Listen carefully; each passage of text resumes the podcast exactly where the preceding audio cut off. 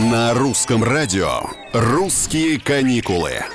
Всем привет, это Петр Кузнецов. Вы не поверите, но почти 95% пляжных туров в России на середину августа проданы всего в 5 стран. Причем из пяти самых дешевых морских направлений три находятся в России. Не запутал, нет? Что интересно, Анталия туда не попала. Дешевые туры в Турцию разобраны давно и надежно. Оставшиеся предложения обгоняют по цене даже такие небюджетные страны, как Эмираты и Бахрейн. А вот цена на непляжный Стамбул идет успешно вниз.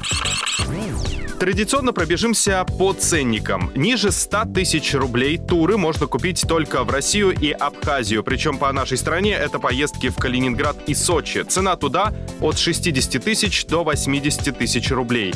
Крым чуть подорожал за неделю с 32 тысяч до 35. Это за 10-дневный тур.